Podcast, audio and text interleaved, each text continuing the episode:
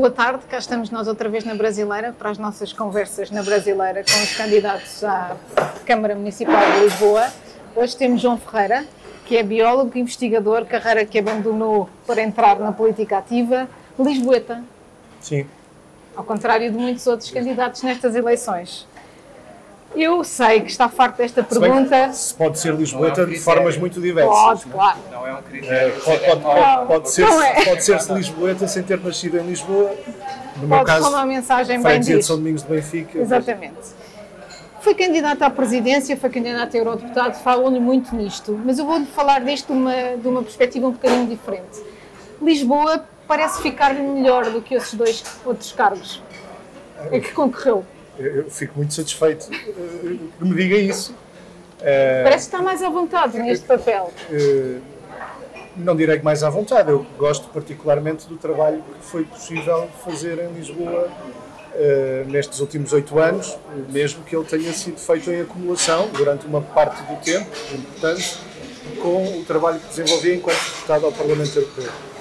Eh, fiz o melhor que pude e o melhor que sabia, em qualquer uma das duas frentes, tendo sempre presente, quer num lado, quer no outro, e em Lisboa isso é muito assim. eh, Não, isto não é intervenção de um homem só.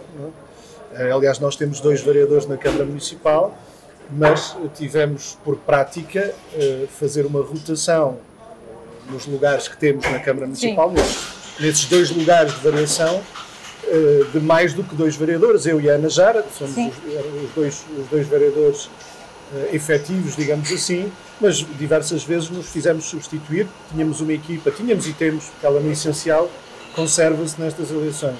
Uma equipa muito, muito competente, muito conhecedora da cidade em áreas específicas que são relevantes na governação de uma cidade, desde o urbanismo, habitação, transportes, mobilidade, ambiente, e procuramos ir fazendo essa, essa rotação de forma a poder projetar na nossa intervenção na Câmara eh, visões e saberes e competências de mais gente do que apenas os dois eleitos. No Mas- fundo, mesmo o trabalho daqueles dois que ali estão é suportado num coletivo bastante maior. Na vida política portuguesa, Lisboa parece estar sempre em segundo lugar, ou seja, eh, fala-se de. Pergunta-se ao Carlos Moedas se ele quer só ser presidente da Câmara, pergunta-se eh, se o João Ferreira não tem objetivos maiores Sim, de ser eh, secretário-geral do partido. Ser presidente da Câmara é sempre posto em segundo plano. Gostava de ficar, ou seja, que mesmo lhe propusessem fazer outra coisa, ficar em Lisboa. está a falar com alguém, é vereador em Lisboa há oito anos. Antes disso foi eleito numa, numa Assembleia de Freguesia da cidade durante algum tempo também. Portanto, esse... Não estou a falar do passado, estou a falar do futuro. Não, ou seja, isto para dizer que me sinto muito à vontade no- neste, neste papel e é algo que me dá satisfação poder ter a oportunidade de desenvolver este trabalho na cidade e eu, por mim, eh, continuaria a fazê-lo nos próximos anos. Então, então não é. É uma decisão que não está inteiramente nas minhas mãos. Em primeiro lugar, está desde logo nas mãos de, de quem das pessoas que vão votar no próximo dia 26, mas eu, por mim, posso assegurar-vos que é essa a minha motivação, é esse o meu desejo mais imediato. Então não temo que seja visto pelos eleitores como mais uma etapa, depois das presidenciais, na, num cursus honorum para, para, para a liderança. Que isto, eh, quer os jornalistas, quer os comentadores, são sempre muito prolixos no, no aventar dessa- dessas teses, não é? Depois elas acabam por ganhar pernas e fazer o seu caminho, mas isso não tem nada Não a ver não tem nada a ver com alguma coisa que eu tenha dito em algum momento ou que eu desejo. Não é? Aquilo que eu posso dizer, aquilo que eu desejo, a minha motivação é eh, desempenhar eh, o cargo para o qual me estou a candidatar uma vez mais. Eh, nós há bocado, há bocado falávamos eh, com uma democracia muito vital e bastante diferente de outros exemplos que falámos há pouco nas, nas autarquias. E eu pergunto se realmente não é particularmente importante e cheia de vida a democracia que se faz nas autarquias pela sua experiência.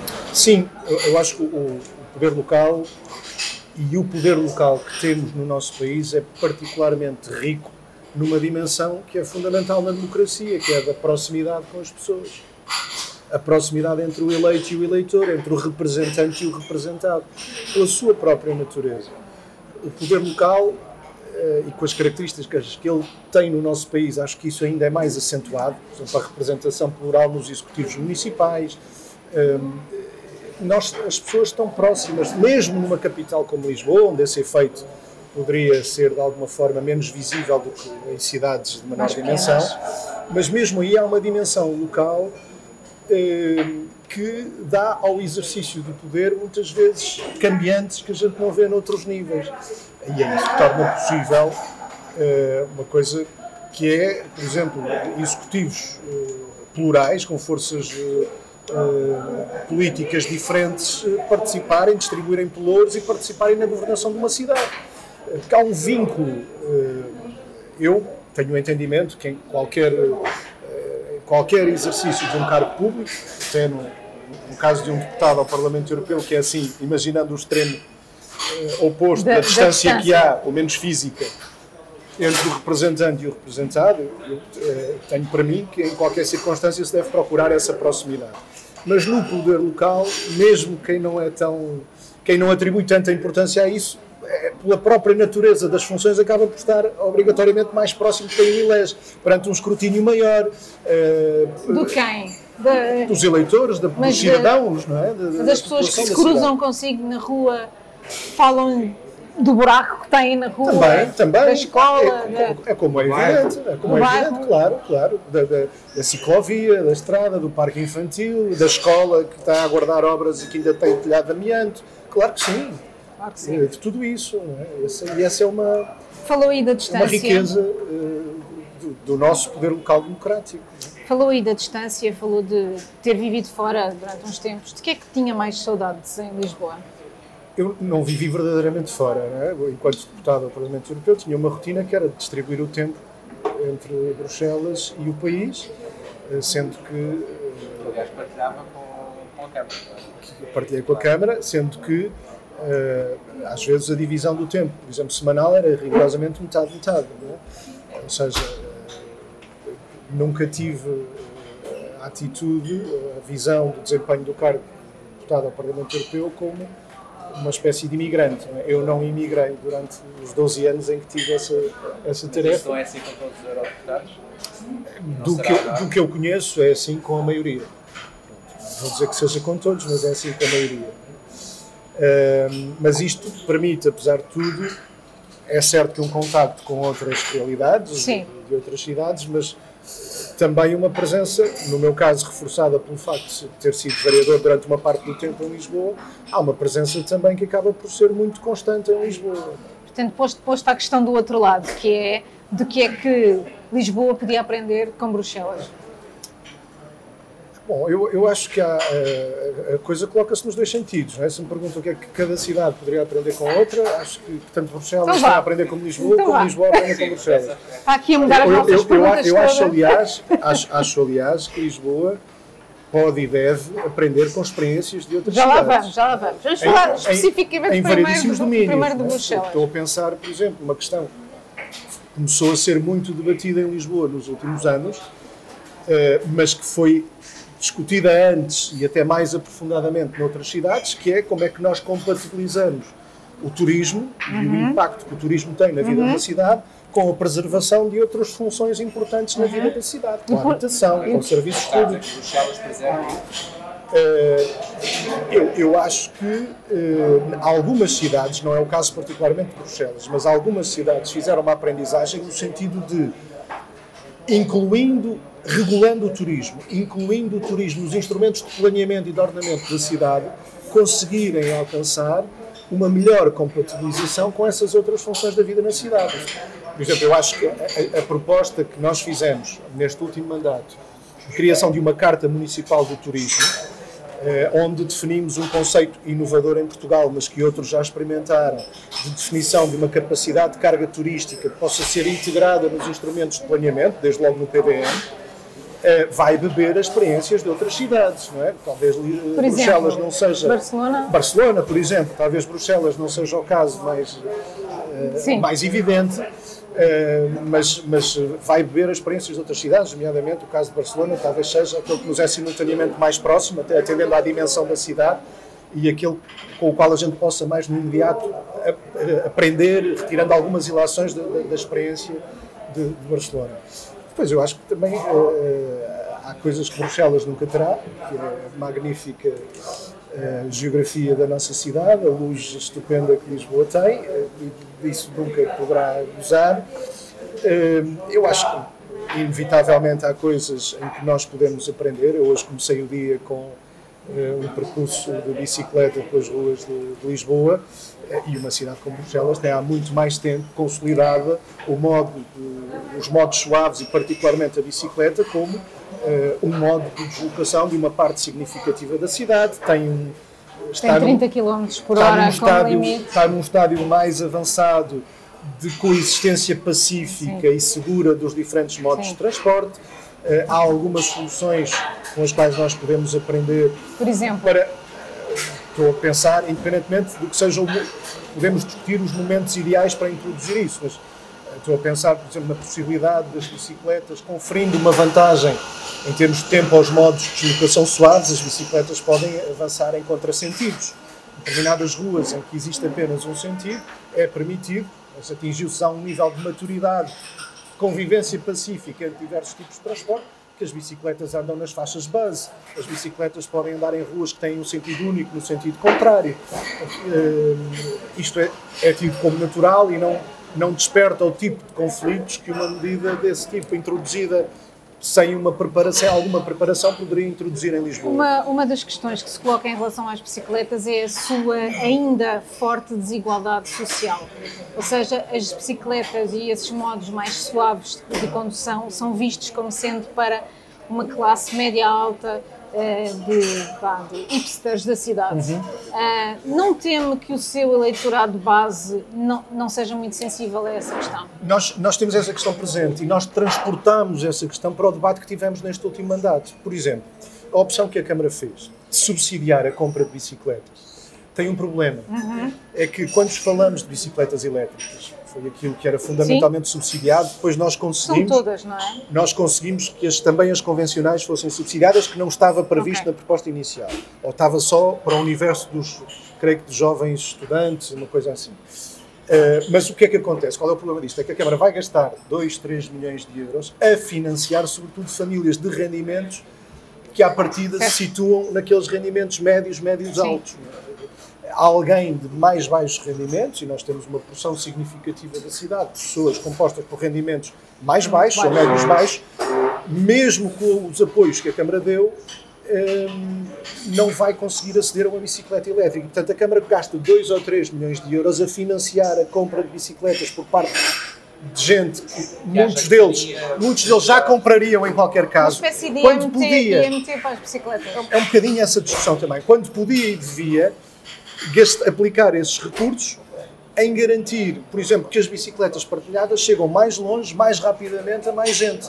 Nós fizemos uma, uma, uma, proposta que foi aprovada e que era de alguma forma o contraponto, ou se quiser o complemento à proposta de compra de bicicletas, de, de incentivo à Sim. compra de bicicletas, que é o alargamento da rede gira e a instauração, pelo menos durante um período piloto, do princípio da gratuitidade da rede gira. Uhum. Ou seja, a Câmara, em vez de gastar dinheiro que na prática há uma parte da população e apenas uma parte da população que vai usufruir desse dinheiro para compra de bicicleta, a Câmara está a aplicar dinheiro em algo que pode ser utilizado à partida por todos. Gira não, a não, é, não é grátis, mas é quase, não é? Sim. São 2 euros por mês. São dois euros o, e meio. o passo anual, sim. sim. visto o passo anual, sim. Mas uh, o princípio, esse princípio, investindo em levar a mais, uh, mais depressa e a mais zonas da cidade a rede, e, e instaurando esse princípio, pelo menos durante um período piloto, a nossa proposta é que isso se aplique aos residentes e àqueles que trabalham em Lisboa e que ao fim desse período piloto nós possamos avaliar, avaliar. em que medida isso correspondeu a uma atração de mais gente ao sistema, uh, no fundo, para responder à, à dúvida que a Catarina Sim. manifesta, vale a pena ou não, uma vez que já é relativamente barato. Bom, podemos fazer esse teste e foi a proposta que nós fizemos, criar esse projeto piloto onde durante um período de até seis meses uhum. se possa experimentar essa gratuitidade. Uma, uma, uma, cidade e, sobretudo, vista do ponto de vista da, da ah, nossa. Peço desculpa, outra coisa que nós propusemos foi que eh, este programa também se pudesse focar não só na aquisição de bicicletas novas, mas também nas reparações. Sim, que é o projeto que a Câmara E fez. isto já alarga um bocadinho o leque de possíveis destinatários, ou seja, alguém que tenha uma bicicleta já, mas que não esteja Mas, em condições, pode repará-la com um financiamento Sente que o parcial. seu eleitorado não é muito sensível a essa questão. Eu, eu tenho dito, nós dirigimos nestas eleições a todas as pessoas, independentemente das opções eleitorais que fizeram no passado. Agora, o projeto da CDU, isso é assumido, pela sua própria natureza, eh, dirige-se àqueles que numa cidade que ao longo dos anos viu aumentar determinado tipo de segregações, de desigualdades, de exclusões na fruição do viver social, Certo. nós queremos estar em primeiro lugar ao lado daqueles que foram excluídos, que foram segregados dos benefícios desse viver social. Também no que toca aos meios de mobilidade suave, mas a muitas outras dimensões. No que toca ao acesso à cultura, no que toca ao acesso ao desporto em Lisboa, eh, no que toca ao acesso a um espaço público de qualidade, que possa ser fruído Vamos em falar um condições de segurança e tranquilidade. Do, eh, do ponto, uma cidade são pedras e infraestruturas e etc. E depois também são muito pessoas. Do ponto de vista da mensagem e daquilo que nós temos visto nestes debates e nestas conversas e nestas entrevistas que já deu e, que já, e em que todos têm, têm participado, parece muito mais que a cidade é só pedras, é só infraestruturas, é só casas no sentido de fazê-las, construí-las, é só ciclovias. Não há pessoas nestes Sim. debates. Também tem sentido isso. Em parte sim, em- embora a nossa preocupação eh, é precisamente trazer as pessoas para essa dimensão, para, para- para a discussão da cidade. Toda a gente diz isso, mas Não depois é- só discute as Não, pedras. não, não é por acaso nós escolhemos como mote para, a nossa, para estas eleições o direito à cidade. E isto já diz muito da perspectiva a partir da qual nós abordamos a cidade. É a partir da perspectiva das pessoas e do direito das pessoas, sem exclusões, sem desigualdades, sem segregações, a poderem fruir da cidade. A, a- a fruição da cidade exige também eh, condições materiais, infraestruturas, meio físico, espaço físico. É porque é, Mas- é porque é mais fácil de avaliar, de, de, de escrutinar que é que esse tem sido o assunto fundamental. Não, mas. eh, é mais fácil exemplo, dizer que eu- Medina não Falemos- construiu não sei quantas casas. não é, não é essa a perspectiva que nós adotamos. Ou seja, por exemplo, a crítica que fazemos à, à, à visão de reabilitação urbana que tem prevalecido em Lisboa Que é privada, não é? é, é que é uma reabilitação urbana que desconsidera as pessoas e o seu direito ao lugar. Porque é uma, é uma reabilitação urbana que se cinge ao edificado. A noção de reabilitação urbana que tem prevalecido em Lisboa e que tem sido até bastante exaltada, nós, eh, nós, nós tivemos, por exemplo, ouvimos muitas vezes a atual maioria a dizer, bom, nós tivemos durante anos a baixa abandonada e agora finalmente temos uma baixa viva, com vida. Bom, isto é a tal perspectiva que se cinge ao edificado, à parte física, mas esquece tudo o resto, esquece que houve um processo de gentrificação, sobretudo que começou nas zonas centrais e nucleares da cidade, mas que se estendeu rapidamente a outras zonas, que alterou profundamente a composição social dessas zonas. Composição social que é essencial à definição das características da identidade mesma dos sítios. é? São as pessoas que conferem densidade à cidade, que lhe dão as suas características únicas. é? E quando nós vemos numa zona da cidade que tinha edifícios devolutos, a cair em alguns casos, precisavam de ser reabilitados. Mas quando essa reabilitação é conduzida fundamentalmente pelo mercado, descuidando o que deve ser o papel das políticas públicas nesses processos, descurando a dimensão humana, ética, social da reabilitação, que tem que cuidar de garantir que, que quem ocupa os lugares tem direito a poder ocupar esses lugares, não é expulso por essa dinâmica de gentrificação que ele traz atividades, eh, um, leque muito restrito de atividades comerciais, ou quando há habitação, habitação dirigida exclusivamente a famílias de, de- de classes de mais elevados rendimentos, isso é não cuidar dos processos de reabilitação urbana dessa dimensão humana. Um exemplo, um exemplo concreto, eu não tenho ouvido nestas autárquicas uma preocupação especial ou nenhum enfoque especial com uma chaga que eu acho que subsiste na cidade, que é o, a solidão e o isolamento na velhice. Uh, qual é a sua visão sobre isso? Se há alguma proposta concreta? Eu acho que Lisboa viu crescerem ao longo dos anos o peso da camada de população acima dos de mais 65 anos, tem hoje um peso maior do que tinha há 4, do que tinha há 8, do que tinha há 12 anos. E, portanto, quem governa os destinos da cidade tem que ter presente essa realidade, nas várias dimensões em que intervém. no cuidado que tem com as condições de mobilidade pedonal, de mobilidade nos transportes públicos, no cuidado com o espaço público, nas acessibilidades, também numa dimensão social que pressupõe uma rede de serviços públicos de apoio. Aqui é preciso dizer duas coisas. Eu estou a pensar logo à cabeça em duas coisas que se tornaram muito evidentes, até em função destas circunstâncias da pandemia. Nós precisamos de uma rede pública de lares que complemente a oferta uh, que hoje é garantida pelo, setor social, e particular e precisamos de uma rede de cuidados continuados ao nível do Serviço Nacional de Saúde, de uma rede de cuidados continuados que atenda particularmente ao tipo de necessidades que tem a população mais idosa. Ora, temos que ter presente também, para evitar abordagens de tipo mais demagógico, de quem acha que, que é nestas ocasiões Uh, compete à Câmara fazer claro. tudo e mais alguma coisa, nós estamos a falar de domínios em que há uma responsabilidade do Estado, do Estado Central, claro. do Governo, e além... ao qual a Câmara se deve associar e deve ter uma ação complementar. No caso da Câmara Municipal de Lisboa, com este fator acrescido, estamos a falar da maior Câmara do país, claro. que tem recursos que nenhuma bastante. outra Câmara Municipal tem, nem de perto nem de longe, e portanto a Câmara pode ter um protagonismo uh, e complementar de uma outra forma aquela que, é, deve ser a ação do Estado. Sem se substituir, a Câmara pode complementar. Eu vou-lhe dar um exemplo concreto sobre uma coisa que esteve aí no debate público em Lisboa durante vários anos e eu espero que venha a estar ainda com mais vigor, que é o destino da colina de Santana foi durante muito tempo chamada a Colina da Saúde, porque tem associados um conjunto de unidades de saúde, hospitais, fundamentalmente. Desterro, etc. Uh, o Desterro, o São José, Santa Marta, Capuchos, uh, até Estefânia, uh, que são hospitais, vários deles, cujo encerramento está previsto Sim, no momento em que nascer o Hospital de Todos os Santos em Marvila, da Zona Oriental. Nós temos uma posição contrária àquilo que alguns pretendem para estes espaços, que é fundamentalmente desativando os hospitais, entregar aqueles espaços um, à especulação imobiliária. Portanto, poderão lá nascer condomínios privados, apartamentos de luxo, hotéis de charme. Ora, a preocupação de quem tem os destinos, quem gera os destinos de uma cidade como Lisboa tem de ser ordenando. A Câmara não é dona de todos, todo o sol da cidade. ordenar, centralizar esses hospitais? Não. José, por exemplo, está decrépito. Mas o São José teve um papel determinante, por exemplo, na assistência agora durante a pandemia. E é, e é um hospital.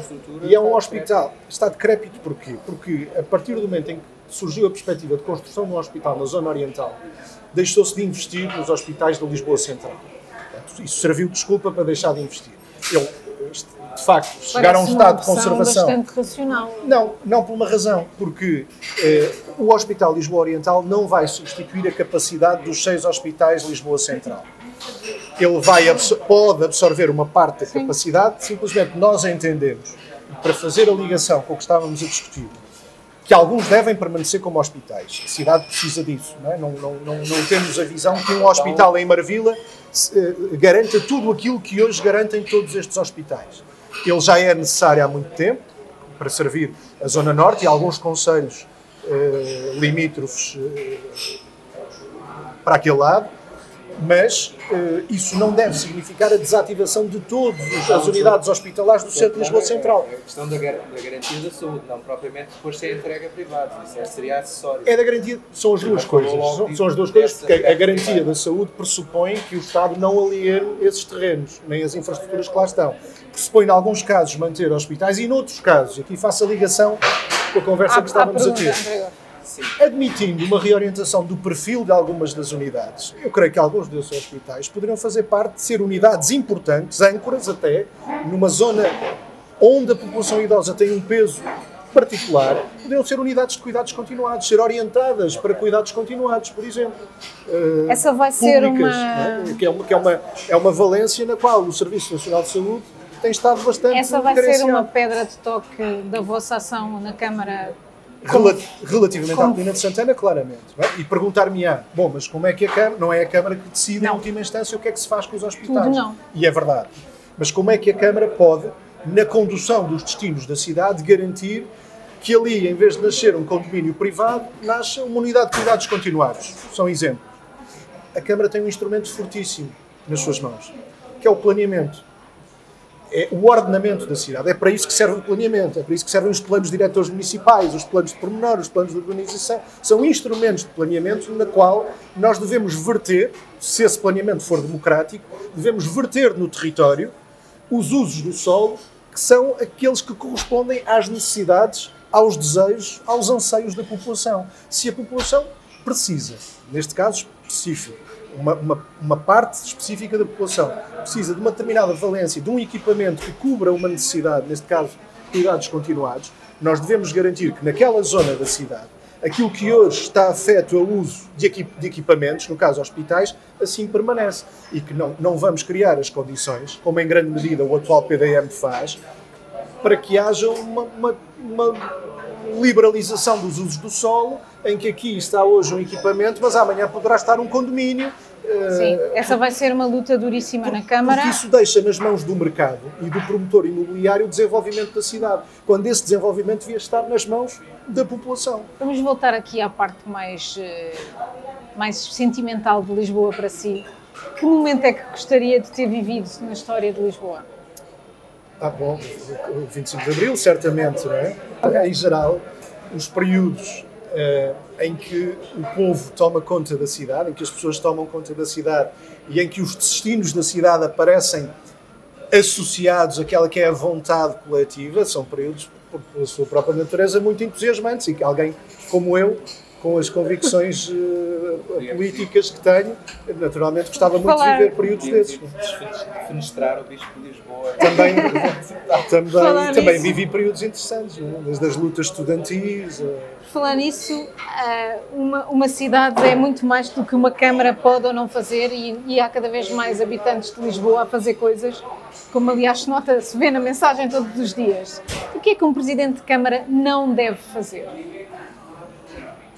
Bom, eu acho que nós, uh, para já, não se deve. Uh, o que não deve fazer, há, há, coisas em que o Presidente de Câmara não se deve substituir à população. Ou seja, nós não devemos ter o entendimento de participação uh, da população na condução dos destinos da cidade, não devemos ter um entendimento dessa participação como sendo algo restrito ao momento do voto, e em que feito, depositado o voto na urna, a gente ouve o que é que as pessoas têm a dizer passados quatro anos. Portanto, um presidente deve ter a preocupação, até por aquilo que dizia, de procurar que a condução dos destinos da cidade, do seu dia a dia, seja feita de uma forma participada, não abdique da dimensão participativa da democracia, é isto que eu acho que um presidente não deve fazer, não deve abdicar da dimensão participativa da democracia, deve perceber, começar por perceber essas energias que existem na cidade, esses grupos, esses yeah. agentes, alguns existentes, outros em potência, outros adormecidos, outros impedidos de existir, mas que podem, com uma política municipal que os estimule, eh, criar condições para que existam também, e são esses projetos, essas formas de organização mais formais ou, menos, ou mais informais da população, em diversas frentes, desde a cultura ao desporto. O que é que o João Ferreira fez nesse, neste tempo todo que esteve na Câmara para o fazer, para o ouvir? Eh, olha, uma das coisas que fizemos, por exemplo, neste tempo de pandemia, em que a Câmara, e bem, do meu ponto de vista, pôs em prática projetos de apoio a setores específicos da cidade, criou um programa de apoio, agora no âmbito da Covid-19, à economia da cidade, que prevê apoios específicos às empresas.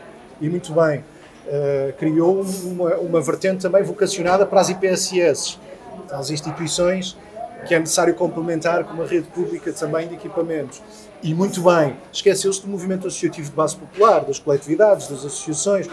Nós propusemos, eh, e a proposta teve acolhimento, mas eh, propusemos que os apoios de emergência fossem alargados a este movimento associativo de base popular, nas, nas várias expressões que ele pode assumir em Lisboa eu acho que, em geral, o potencial deste, deste movimento, que foi visível ao longo dos anos, nós vimos, apesar de tudo, expressões mais ou menos organizadas ou mais ou menos desorganizadas de movimentos de cidadãos tiveram um papel importante na cidade nos últimos anos, quando se procurou, lá está, à margem do que era a vontade da população, uh, instaurar, instituir ali no, no, no, levar para o Martim Muniz um, um projeto de contentores que excluía da fruição daquele espaço uma parte importante da população nós tivemos eh, movimentos de cidadãos que mostraram a sua vitalidade, se mobilizaram e forçaram a Câmara a um recuo. Uh, nós um vemos desses isso movimentos na, foi. Nós vemos isso na, no Mirador de Santa Catarina, vemos isso na Tapada das Necessidades. Eu ia perguntar qual é a sua posição. O Afonso tem um especial interesse nesta questão. eh, um dos signatários Nós... contra o projeto de, de, construção que há na Tapada e gostava de saber a sua posição. Nós, desde a primeira hora, fomos, creio, fomos a única força que em Câmara votou contra o projeto de construção da Tapada. Ou, posso estar a cometer alguma, pode ter havido uma outra, tenho ideia. Nós seguramente votámos desde a primeira hora contra essa concessão. Uh, exatamente porque entendemos que aquilo que é necessário, no caso concreto da Tapada, é requalificar aquele espaço, mas alargando as condições para a sua fruição e não restringindo as condições de fruição da tapada, já para não dizer, naquele caso em concreto, se prevê ali um conjunto de utilizações à boleia da concessão que correm o risco de descaracterizar uh, e, e, de representar até um, uma ameaça à fragilidade daquele ecossistema urbano que ali temos. Não é? Uh, que, é, que é significativo, são 10 hectares de uma área verde, numa zonas onde elas escasseiam, e, portanto, nós devemos tudo fazer para, reabilitando aquele espaço, garantir que ele é fruído pelo maior número de pessoas possível. E essa é uma dimensão essencial do direito à cidade pelo qual lutamos, que é a qualificação do espaço público e o alargamento das condições para a sua fruição de forma plena, livre e democrática, é? ou seja, por todas as classes e falar, camadas Falar em democráticas, nós temos feito esta pergunta a todos os candidatos e queremos fazê-la assim também, e é o que é que vai fazer por Lisboa para que as crianças da cidade fiquem a ganhar? Nós temos um, um, um objetivo no nosso programa, uma medida no nosso programa, que é, é criar aquilo que chamamos o programa Brincar na Rua. O programa Brincar na Rua tem por objetivo de forma permanente ou, em alguns casos, temporária, criar espaços na cidade, eh, adaptar o espaço público a condições de fruição pelas crianças, em condições de segurança tranquilidade, poderem eh, literalmente brincar na rua. Eh, isso pode, como digo, em alguns casos podem ser intervenções que produzam espaços de caráter permanente, noutros casos podem ser de caráter temporário, por exemplo, aos fins de semana, com adaptação de determinado espaço, ou durante um dia, ou durante umas horas do dia as crianças possam, com as suas famílias, eh, bem entendido, eh, se possível dos, dos, pais aos avós e aos bisavós, possam fruir em segurança do espaço público, brincar na rua. O programa chama-se assim mesmo, Brincar na Rua. Ele vive de uma experiência, vai beber alguma é uma experiência mais delimitada, mais circunscrita, que foi posta, em prática numa, numa, das freguesias da cidade. Sim.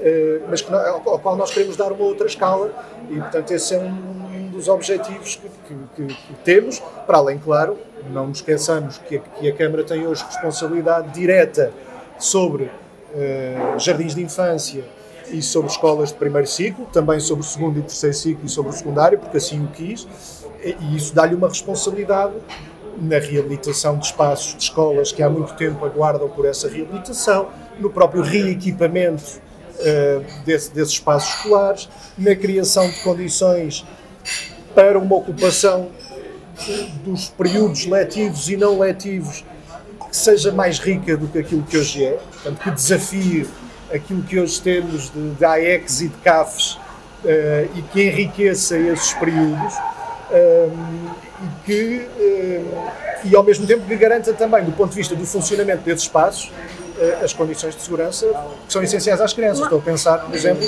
naquilo que é em Lisboa hoje um déficit centenas de auxiliares, de assistentes operacionais nas escolas, de auxiliares da ação educativa, e essa hoje é uma responsabilidade da Câmara. Há mais algumas, algumas entidades, alguns grupos de pessoas que, que têm estado quer ausentes desta discussão mais pública, quer uh, mais ou menos presentes, mas não totalmente. Lisboa tem mais de 20% de estrangeiros a viverem cá nunca se fala deles ou raramente se fala deles. Porquê?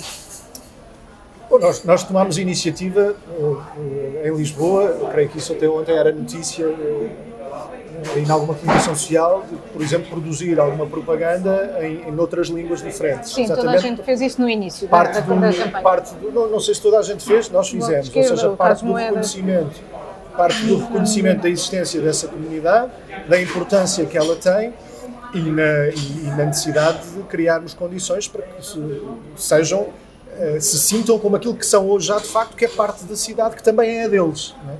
É? eu acho que, a Catarina diz, isso é o que toda a gente faz. Eu acho que nem toda a gente utiliza a atenção devida a esta comunidade. E nós temos aí um exemplo muito concreto. Quando, no pico da pandemia, nós saltam para as notícias a realidade por exemplo, de migrantes, de requerentes de asilo a ocuparem espaços em condições de sobreocupação, uma enorme densidade, eh, condições que, não eram aceitáveis em qualquer circunstância, e muito menos nas circunstâncias de uma pandemia, eu não me esqueço que a primeira reação da Câmara Municipal, ou se quiser, do, do pelouro responsável por essa área, foi dizer: Eu nem sabia que eles ali estavam e a responsabilidade não é nossa, é do governo. Eu acho que, em primeiro lugar, devia ser do conhecimento da Câmara Municipal que essa realidade existia, é? porque estamos a falar de uma realidade que, em termos puramente numéricos, como a Catarina disse bem, é por si só substancial. É? Nós temos um número significativo de requerentes de asilo, por exemplo, é uma situação específica. Temos também um número significativo de migrantes, é? os tais 20% da população da cidade, de acordo com os, com, com os censos, embora tenhamos de ter presente também que esta é uma realidade Sim, muito claro, dinâmica claro, claro, e há situações em que as pessoas têm residência aqui mas depois acabam não, por ser levadas... Não, estamos a falar 20% não são todos os que têm residência Mas, mas em qualquer caso é uma, é uma, é uma realidade muito significativa.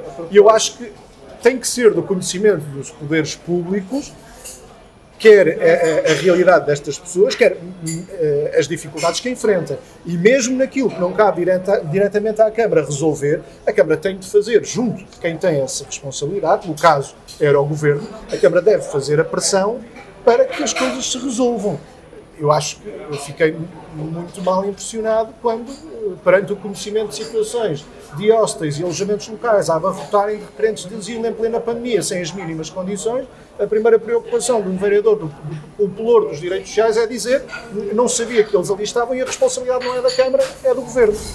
João Ferreira, aqui há uma proposta no vosso projeto que eu gostava que, que expusesse mais, porque é uma, é uma linha só, que é a, a vossa visão para o proposto novo centro de acolhimento de refugiados. Acho que é muito pertinente nesta altura, eh, mas penso que é uma linha, não, não sei bem do que se trata. Sim, nós, nós, nós temos uma nós temos uma realidade que é, eh, neste momento, por fruto de uma situação eh, em várias partes do mundo que é conhecida, no Médio Oriente, aconteceu no Iraque, na Líbia, fundamentalmente, na Síria, agora no Afeganistão, há um afluxo muito significativo de pessoas à Europa. Sobretudo com essas proveniências, é? também algumas de alguns países africanos.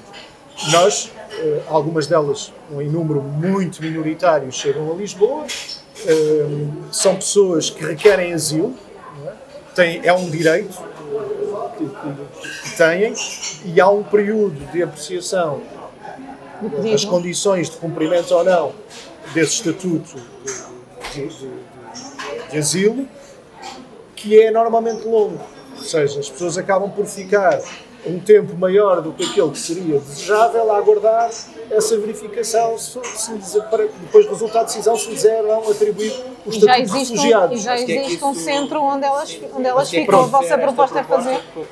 A proposta é em face do que são as necessidades, em face do que são as pessoas que nós temos em condições hoje na cidade eh, isto é muito visível em algumas freguesias da cidade, de sobreocupação de espaços como estalagens, como alojamentos locais, hostéis, que não têm as condições que são necessárias para acolher essas pessoas. Nós, partindo do reconhecimento da inexistência dessas condições, temos que encarar a necessidade de reforçar aquilo que já hoje existe, porque o número de pessoas que temos nessas situações assim o exige. Portanto, Portanto seria a, Câmara, a, construção de mais um centro de... Que chegou a estar previsto, mas que não foi concretizado. Okay. Muitas das propostas que são feitas, e é uma das coisas que é interessante é um certo afã de criar medidas que eu, que eu sinto nestas eleições que não senti noutras, fazem com que haja um certa, uma certa normalização das propostas. Eu, é o que eu sinto, é o que eu vejo como uma análise e vamos publicar para a semana um trabalho sobre isto, depois vai ver se é assim, porque é de facto assim. Uma pessoa, uma pessoa de esquerda, como é que a convence a votar em si e não no bloco de esquerda? Bom, eu acho que, em primeiro lugar, eh, se há consensos em relação a propostas cuja necessidade se impõe à evidência, isso é um fato positivo. Estão a falar, por exemplo, da habitação? Uh, a habitação uh, também, mas uh, aí o consenso não é tão... O consenso é tão grande que até querem perfilhar as mesmas medidas todos, não é? Não, para, apesar de tudo temos abordagens distintas, não é? Mas então a questão é estilo Não, eu, eu não, não, quer dizer, não me quero centrar agora aqui nem enunciar, eu estava a dizer em Não, termos gerais. e eu estava é? só a meter esta pequena Porque eu pareceu que a Catarina na- na dizia que. Normalização de propostas não era apenas a duas forças. Não, era um não bocadinho é, é geral. Eu agora, a Era aí que eu pergunta... queria dizer. Eu acho que eh, se é possível construir consensos sobre coisas de que a cidade necessita, isso, isso é positivo e acho que também tem um papel aí eh, o facto, quer das necessidades terem atingido uma dimensão tal que se tornam, se impõem à evidência, quer o papel também das- da própria população nas formas organizadas que ele vai adquirindo, olha, até na comunicação social. A mensagem tem um papel também, acho que tem um papel na construção de- desses eh, consensos que eu quero crer que não deixa de influenciar também a construção de programas políticos. é? Eu acho que isso é positivo. E o que as forças, o que não- o que as forças políticas devem fazer, no caso o que a CDU procura fazer, é estar atento a isso e protagonizar eh, também esse- esses desejos e esses projetos, não é? quer Certo. no seu programa, quer depois na criação de condições Claro. para os levar à prática. Segunda parte da pergunta. não, eu, eu acho que, apesar de tudo, há linhas, há linhas de separação razoavelmente nítidas, quer de um ponto de vista programático, quer de um ponto de vista da capacidade de execução. Porque vamos ver, poder-me-á dizer, bom, a habitação a preços acessíveis é um consenso. É um facto, mas já era há quatro anos. Era há quatro anos, e eu lembro-me há quatro anos, que as duas forças nestes últimos quatro anos partilharam responsabilidades de governo na cidade, uma propunha 7 mil, outra 6 mil casas a preços acessíveis. Depois assinaram um acordo do Governo da cidade em que se propunham garantir a 25 mil pessoas mais habitação a preços acessíveis. Isso não aconteceu. Não aconteceu, nem ficámos perto sequer disso. Nem ficámos muito longe disso. E eu acho que isto há também alguma, alguma das diferenças tem que ver com uma capacidade de execução. Não foi por falta de recursos que isso não aconteceu. Lisboa teve os maiores orçamentos da sua história ao longo destes últimos quatro anos. Nunca a Câmara Municipal de Lisboa teve tantos recursos ao seu dispor. Portanto, não tendo sido por falta de recursos que não chegamos mais próximo daquilo que era a meta que os próprios partidos que se, que se fizeram um acordo de governo, que se apresentaram a eleições com aquela proposta, não conseguiram concretizar, bom, por alguma razão isso terá acontecido. Eu acho que isto tem que ver com a capacidade de execução. Depois há outras que têm que ver mais com o ponto de vista programático. Por exemplo, em Lisboa, e aí nós diferenciamos também dessas duas forças que tiveram responsabilidades no governo da cidade, o Partido Socialista e o Bloco de Esquerda, nós eh, tudo fizemos para evitar a concretização daquilo que nós entendemos ser um erro na política de mobilidade para a cidade, que é a criação da linha circular do metropolitano. Por diversas, é, é certo não é a Câmara de Lisboa que define as opções no que toca à expansão da Claro. rede metropolitana, mas também não é menos certo, reconhecerão que a, é... posição da Câmara de Lisboa tem um peso Certo, e um peso que pode ser determinante na conformação dessa rede. Mas essa quero também crer, não é uma questão ideológica. Eu não quero crer. Não é uma questão clara, não é uma questão ter como mais- IMT. Embora possa como- ter, pode ser mais ideológico do que parece à primeira vista. No fundo, Certo, que é que se trata? Trata-se de concretizar um investimento. Trata-se de concretizar um investimento que restringe a mobilidade de uma parte importante da população da cidade, de zonas da cidade densamente povoadas, para concentrar meios numa zona que vai servir fundamentalmente interesses ligados ao turismo, à especulação imobiliária, em detrimento da expansão da rede a zonas da cidade onde, por o metro não existir, faz mais falta do que nas zonas onde se vai concretizar a linha circular. E eu recordo que em Lisboa a linha circular foi defendida na Câmara Municipal por os dois partidos que estiveram em maioria nestes últimos quatro anos. Termos uma posição da Câmara há quatro anos Então? que, de uma forma firme, manifestasse a oposição à linha Então, circular dizer e desse é- preferência ao desenvolvimento da rede do metro para a zona ocidental, para norte, eh, fazendo ligações entre as linhas existentes. moro Isto em- tinha sido muito importante. Imagino que eu até nem moro em Odivelas, ou nem moro em nenhuma zona que vai ser eh, abrangida pela zona circular. Imagino que eu moro em Alvalade. E eu sou de esquerda e estou aqui com uma dúvida se é de votar em si ou no bloco de esquerda.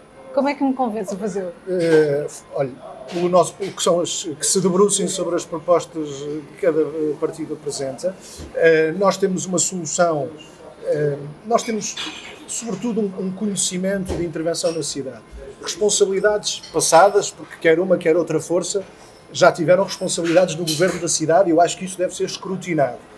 Eh, nas áreas em que cada uma as teve, hum, que eu acho que, eh, no caso da CDU, dão garantias de poder ter um papel na transformação positiva da cidade, em, diversos domínios onde ela é necessária, da habitação, ao espaço público, à mobilidade, ao ambiente, eh, à cultura, ao desporto, eh, que, que eu não encontro noutras forças. A, a, a visão, isto expressa-se em coisas tão diversas, vão de pequenas a grandes coisas. O debate que aí está sobre o aeroporto reconhecerá que se alguém trouxe, esse, trouxe essa questão para o centro do debate nestas eleições foi a CDU, que tem uma posição de há muito tempo, que é de sempre, que Lisboa tem de ser libertada deste pesadíssimo fardo em que se tornou o aeroporto, do ponto de vista ambiental, do ponto de vista da saúde, do ponto de vista da segurança das populações. Todas as outras forças foram bastante equívocas nas posições que foram assumindo a respeito disto. Eh, eu acho que hoje, apesar de tudo, há um consenso, infelizmente não abrange ainda o Partido Socialista, mas vai-se construindo um consenso no sentido que não devemos aceitar a permanência do aeroporto na Portela. Mas nem isto é um dado adquirido, claro, nem, eh, nem há da parte de todas as forças políticas a clarividência no sentido de dizer não só isto, Lisboa deve ser libertada deste fardo, mas temos uma solução que garante que isto possa acontecer. Não é só Isso dizer também isto. não depende só da Câmara, como disse há não, pouco. Mas, mas é Aliás, determinante a posição, pouco. mas a posição da Câmara é determinante uh, na solução que venha a ser encontrada. Não quero crer que contra a posição de uma Câmara Municipal o Governo consiga impor a permanência não, de uma infraestrutura aliás, como o aeroporto. aconteceu essa questão lá do outro lado, não é? Ao contrário. Aconteceu ao contrário. Exatamente, pronto. Mas eu, eu, creio que no sentido... Então, mas, por exemplo, se eu quisesse saber qual é a sua bitola de cidade, é, para usar uma palavra em português que em inglês se usa como benchmark, qual é que é a cidade que seria o modelo se o PCP fosse uh, governasse a Câmara? Não vamos pensar que vai ser vereador ou qualquer coisa, não. Vamos pensar que vai ser mesmo presidente. Qual era a cidade eu acho, que, eu acho que seria nós, o seu modelo? Eh, eu, seguramente temos a aprender com experiências de várias cidades. Eu acho que nós precisamos em Lisboa, o nosso lema do direito à cidade sintetiza isso de alguma forma, nós precisamos de, de formas de produção de cidade e de apropriação da cidade mais coletivas, mais comunitárias. Ou seja, eu acho que Lisboa se tornou mais desigual ao longo dos anos. os benefícios do viver social estão distribuídos de uma forma muito desigual em Lisboa. Também está mais pobre. E, e nós e, e, também por isso empobreceu. também por isso empobreceu.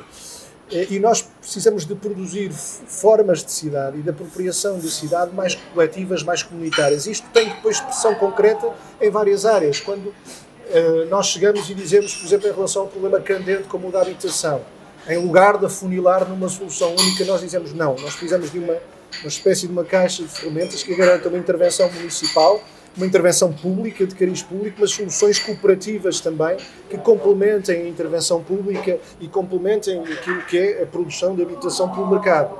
É? O papel que damos a essas soluções cooperativas, no que conheço de outros projetos que estão eh, que se apresentam em confronto nestas eleições, é algo relativamente distintivo face a esses outros projetos.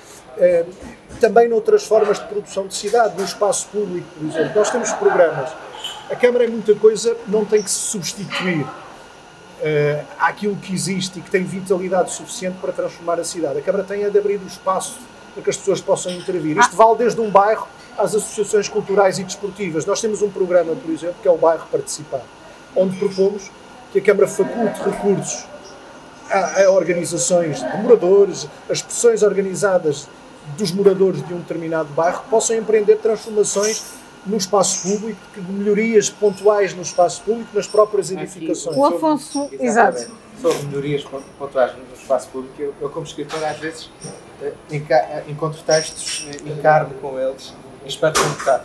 E portanto, eu vou pedir para trocar por miúdos o seguinte parágrafo que eu confesso não perceber do seu programa, que é, a propósito do espaço público, promover a requalificação verde de áreas informais e intersticiais como elementos de transição, de respiração de uma paisagem urbana sustentável, mobilizando espaços eh, vazios e devolutos para um uso comum, garantindo o bom funcionamento dos ciclos de água e da matéria orgânica na cidade. Não é poesia, Sim. mas, mas explique-me, por favor. Bom, tem a ver com esta, esta intenção de intervenção no espaço público que olhe das pequenas às grandes intervenções. Mas por miúdos. Uma zona expectante. Não, uh, uh, Afonso, uma zona expectante, Sim. uh, temporária que seja. Nós temos, a, a Câmara Municipal de Lisboa, isso tem sido muitíssimo discutido, tem, é proprietária de um conjunto significativo de espaços na cidade. Em alguns casos são imóveis, em alguns casos são ruínas, em alguns casos são meramente É, terrenos. mas é isto que se chama as áreas informais. São áreas expectantes, muitas delas, não têm nenhum tipo de utilização. Tem, ou tem uma ruína que ainda não foi completamente removida. Um terreno. Nós devemos procurar garantir que há um aproveitamento, lá está o que eu dizia, uma, a, a criação de condições para uma apropriação coletiva desse espaço. Como é que o podemos fazer? Qualificando. O que é que entra aí de elementos? A parte dos elementos naturais tem uma importância no sentido em que de preferência não impermeabilizando completamente o sol. Nós precisamos de ter a também um de cuidado, jardins, de- acrescentar à de- estrutura verde da cidade e aos corredores verdes. Também encontra no programa outro ponto que é dar um outro significado aos corredores verdes. Em Lisboa, eh, o, o- o- o conceito adquiriu uma, uma, uma latitude tal que hoje cobre áreas que têm uma funcionalidade ecológica muito discutível. Um corredor verde, em teoria, mesmo numa cidade, deve compreender uma funcionalidade ecológica, deve ter vegetação associada, deve ter um contínuo eh, de, de- de- de área permeável, de, Mas de foi- vegetação. Projeto que, que foi- possa, por exemplo- é eh, do corredor verde de Monsanto e por aí fora. é- Há vários corredores verdes, há vários corredores verdes. não é? Eh, E, e- e a rede de corredores verdes não foi ainda concluída, ela Pois. deve ser concluída, mas para levar ao extremo, caricaturando aquilo que eu estou a dizer, uma ciclovia pintada de verde não faz um corredor verde. Nós temos que ter árvores, temos que ter solo permeável. É isso que assegura que um corredor verde o é de facto, não é? E que- assegura a tal funcionalidade ecológica que é essencial à biodiversidade em meio urbano. Não é? Eh, isso pode ser feito com logradores, áreas intersticiais. Ok. Aí Ah, está. ok. Pode ser feito com Logradores. logradores, Sim, sim. eh, pode ser feito estabelecendo um contínuo entre espaços verdes municipais eh, e logradores e áreas que possam ainda ser permea- tornadas permeáveis ou, ou- ou arborizadas. É, é- Ok, há- é sentido. que para quem quer falar para as pessoas, esta linguagem não é lá muito. Mas eu acolho a sugestão. Ok, é? Pronto, e- e- certo. Uma- e- duas últimas de perguntas da miúdos. Algibeira, Mas há, há alguma. Eh, vamos ver, em algumas. Contexto. Em um programa aí. eleitoral há, há contexto.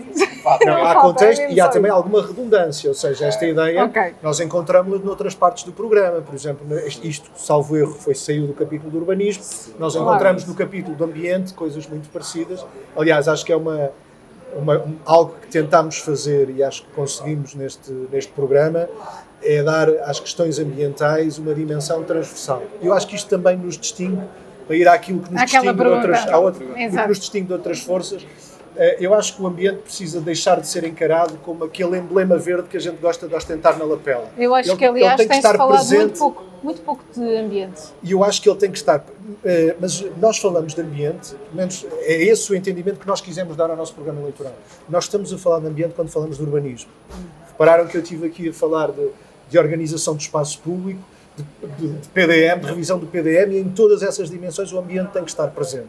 Nós temos que ter uma revisão do plano diretor municipal e garante uma dimensão Do ambiental ao PDM, que ele não Certo. tem. Certo. Nós continuamos a Até aprovar porque é posterior, não é? continuamos a aprovar construção com uma volumetria totalmente desadequada em zonas onde isso seria todo em todo desaconselhado. não é? Ainda recentemente foram aprovadas operações com o sistema de créditos urbanísticos que o nosso PDM prevê, permite uma edificação muito acima daquilo que o próprio PDM recomendaria em condições normais. A pessoa, o promotor imobiliário vai acumulando créditos e isso significa mais superfície de construção e depois temos eh, construções gigantes em sítios onde elas pura e simplesmente não deviam existir. não é?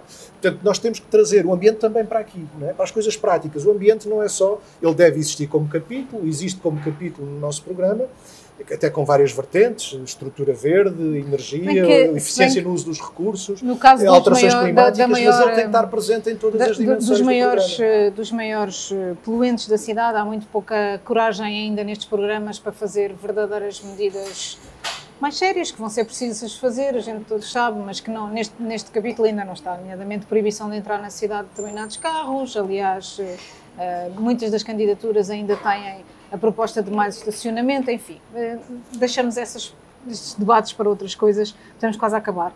Eu queria fazer duas perguntas de algibeira, daquelas que os jornalistas costumam fazer, e que é, a primeira é, se fosse, se, se tivesse criado uma música sobre Lisboa, qual é que seria a sua música de eleição? Não, não estou a falar de fato, estou a falar de música canção. Mesmo. Nós, nós tomámos há pouco tempo a decisão, foi uma decisão coletiva, foi aprovada por unanimidade na Câmara Municipal, eh, depois da morte do Carlos do Carmo, de tornar o Lisboa Minimoça o hino oficial da cidade. Eu acho que está muito bem entregue. Aliás, o, o PCP contribuiu para isso de várias formas, não só votando isso na, na, na Câmara Municipal, mas cedendo parte dos direitos que tem na música, porque foi o José Carlos Ari dos Santos que a escreveu cedeu direitos ao PCP, e o PCP cedeu esses direitos à Câmara para que isso pudesse acontecer. Portanto, eu acho que está muito bem e está muito, está muito adequado. Também tem o Manuel Ribeiro, eu não sou jornalista. Eh, que nome daria uma rua? Nós eh, fizemos já eh, fizemos propostas frequentes de Sim, claro, toda a gente Não, faz. mas assim, estalar os dedos e a rua está, o nome está dado. eu das várias propostas que fizemos de atribuição de nomes de ruas eh, há uma eh, em que me empenhei particularmente que foi no caso não era uma rua mas era um largo que era o Largo da Constituição de 1976 esse marco fundador do, do regime democrático que não uma- estava ainda representado na toponímia da cidade e que era de toda a justiça que Há uma, há, uma, há uma tendência nestas eleições que é a grande influência de comunistas nestas eleições. Como assim? Porque há o João Ferreira e depois há os pais do Fernando Medina e o pai do Carlos Moedas. Acha que isso tem alguma influência na vida política de ambos e na forma como eles veem a cidade e como veem a vida? Eu acho que manifestamente eh, não teve em ambos os casos, porque as pessoas, como é da vida, eh, e acontece muitas vezes, seguem caminhos diferentes daquele que os pais eh, optaram por seguir. Eh, Os filhos muitas vezes seguem caminhos diferentes, aconteceu em qualquer um dos casos que mencionou, eh, e portanto isso, isso é da vida, e portanto não creio que se possa dizer nesse caso os pais terão alguma influência. Influência. Acho que quem quiser que os comunistas tenham alguma influência em Lisboa tem que olhar mesmo para a CDU. O que é que, que cargo de variação é que lhe ficava mesmo bem? Não podemos deixar de lhe fazer esta pergunta. E eu não posso deixar de responder que me candidato a Presidente da Câmara Municipal de Lisboa e, portanto, é, é, é nisso que estou focado. Tenho uma enorme satisfação de ser o primeiro candidato de uma lista que tem gente muito capaz e muito competente para intervir em várias áreas da governação. Urbanismo, habitação, economia da cidade, que é uma área tão importante, diversificar a base económica, desenvolvimento da cidade, acabar com esta visão do tudo ao turismo que prevaleceu durante demasiado tempo, mas a mobilidade também, os transportes, o ambiente, a cultura, eh, o desporto. Lisboa é este ano capital europeia do desporto, eu acho que pouca gente deu por isso. Também foi o ano Uhum. Também passado capital a- europeia verde É verdade. e as marcas que ficaram Mas aí temos as circunstâncias da pandemia. Da pandemia. ajudaram, não é? Eh, em parte, vamos ver, do ponto de vista da Um produção, grande programa, mesmo assim, houve um grande programa Capital Lisboa Verde 2020. mas que deixou poucas marcas na cidade. Ao contrário do que aconteceu até iniciativas tiveram que ser adiadas. Sim, mas ao contrário do que aconteceu noutras cidades, em que a capital europeia verde deixou marcas que perduraram, eh, porque há intervenções, a construção teve, apesar de tudo, menos limitada do que outras atividades. E há, há intervenções eh, que, nos casos, perduraram, isso tanto vale para a capital europeia verde como para o, para o desporto. Não é? Quer dizer, nós continuamos a ser, creio, a única capital europeia que não tem uma pista de atletismo coberta, por exemplo. é? Do ponto de vista da produção de infraestruturas desportivas, onde nós regredimos nos últimos anos, porque a Câmara prescindiu de uma rede de equipamentos municipais que não era fantástica, não é? mas que apesar de tudo existia, podia ser posta ao serviço de programas municipais de prática desportiva e a segmentação dessa rede com a transferência de equipamentos para as juntas foi negativa e reduziu os meios que a Câmara tem ao seu dispor para eh, estimular e democratizar a prática do desporto em Lisboa. É verdade que a prática esteve limitada pela, pela, pela pandemia, mas não a produção de infraestruturas, por exemplo. Certo. Eh, Não é para voltar à, à Não, visão eu por acaso estava a pensar nisso mesmo. Lá coisas, estamos nós. mas as, na- as, as pessoas, não, mas eh, as pessoas precisam desses equipamentos para praticarem desporto, não é? Sim, nesse que não é seja verdade. só a ida ao ginásio. Ou correr na rua.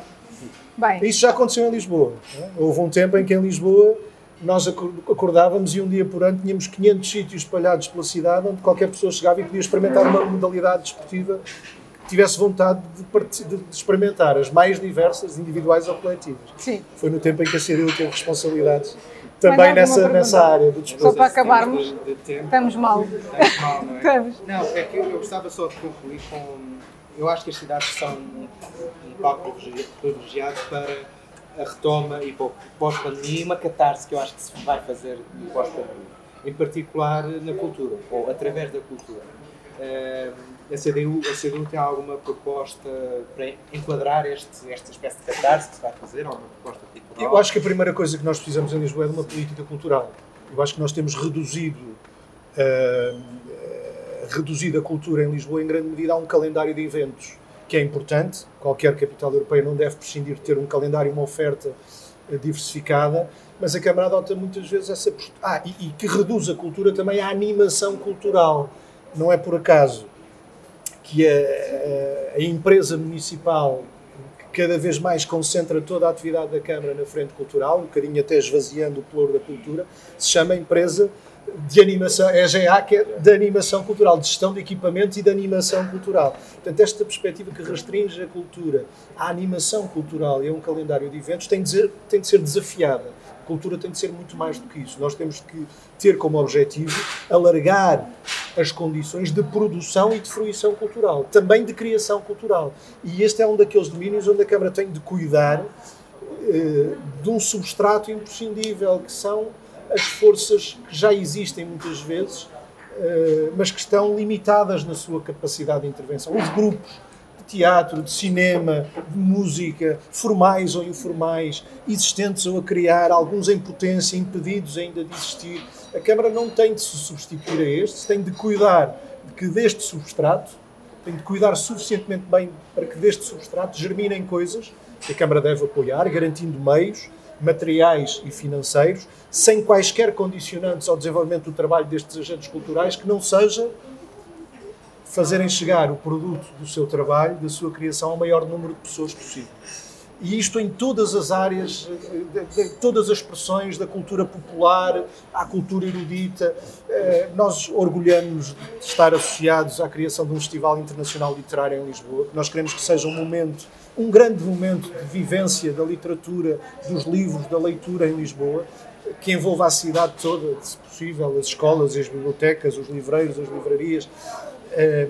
E é, é isto e que deve ser o objetivo de uma política cultural mais do que produzir apenas um calendário de eventos.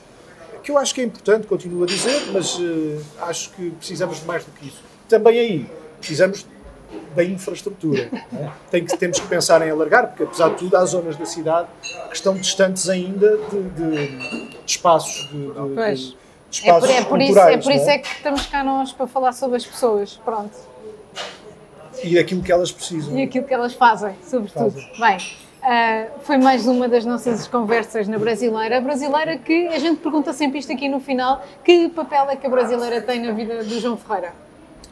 Bom, é um, é um sítio obrigatório de paragem nas campanhas eleitorais, como se vê, não é? Sim. Uh, há grandes momentos de mobilização coletiva na cidade que percorrem este espaço aqui, que vai do, do Camões ali ao Rocio. E, portanto, uh, são muito mais as vezes que aqui passo à porta do que aquelas em que, que tenho a oportunidade de aqui estar como estou convosco, uh, mas, uh, mas esses, elas existem e são frequentes essas, essas passagens aqui okay. pela, pela brasileira e ali pelo Fernando Pessoa. Obrigada, então, e até amanhã.